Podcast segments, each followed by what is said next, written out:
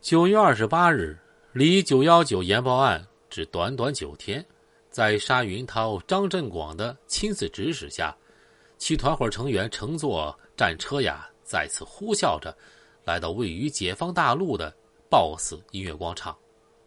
一到地方，歹徒们跳下车，不问青红皂白，冲上去就把停在那儿的 BOSS 总经理李某的凯迪拉克轿车一顿乱砸。第二天，沙云涛、张振广又受包工头王某雇佣，带领团伙成员以讨三角债为名啊，先后驱车来到江城宾馆和市妇产医院，用暴力将分别和包工头王某有三角债关系的马某、张某强行绑架到船营区欢喜乡的黑沙岭一带，非法拘禁、强行索要债务。但是景象啊。颇为壮观。为了彻底震慑张某，沙云涛、张振广完全摆出了港台暴力片中的气派。绑架张某的轿车一进入黑沙岭，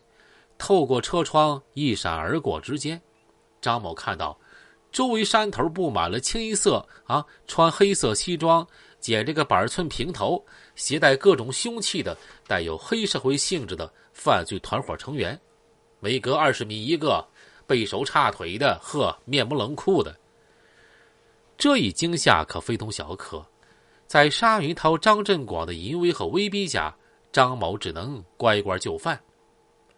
由于一时难以拿出大笔现金，他答应用自己的奔驰轿车呀暂作抵押，第二天偿还债务十三万元，剩下七万元，经过苦苦哀求，沙云涛终于同意。网开一面，让他当场写下字据，并保证还款日期之后，才放他逃生。放了张某、沙云涛和张振广，得意的哈哈大笑。啊，怎么能不高兴啊？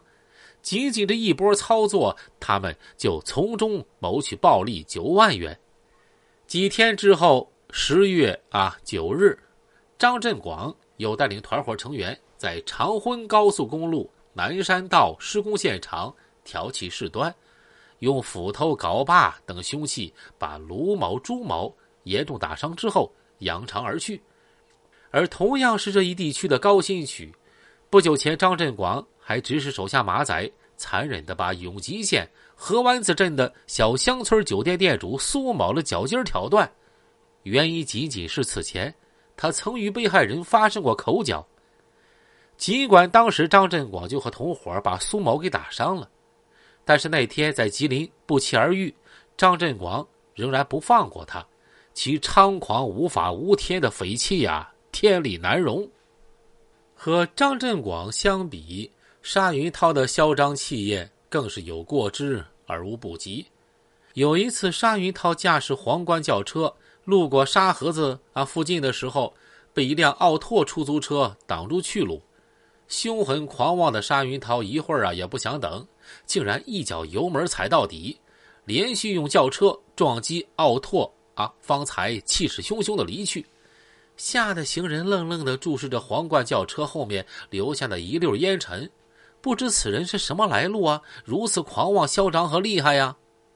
可是作恶者没想到的是，就在他们疯狂作案的同时，警方打黑的铁拳。也正在重重砸下。这一段时间，刘星元办公室的灯光一直亮个通宵，多少个彻底不眠之夜，刘星元局长在公安局大楼的办公室内凭窗而望，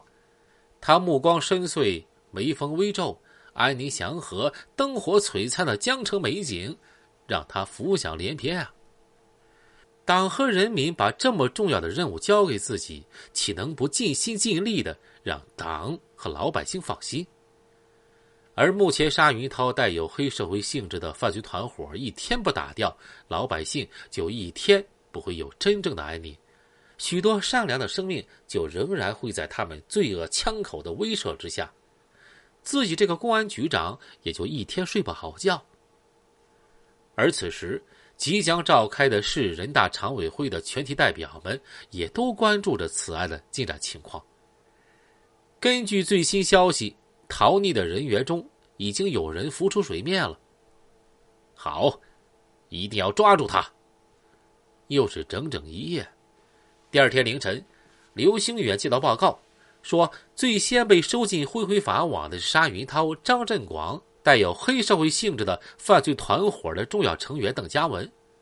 同时，警方在其住宅缴获五连发猎枪一支，子弹十二发，口径枪子弹八发，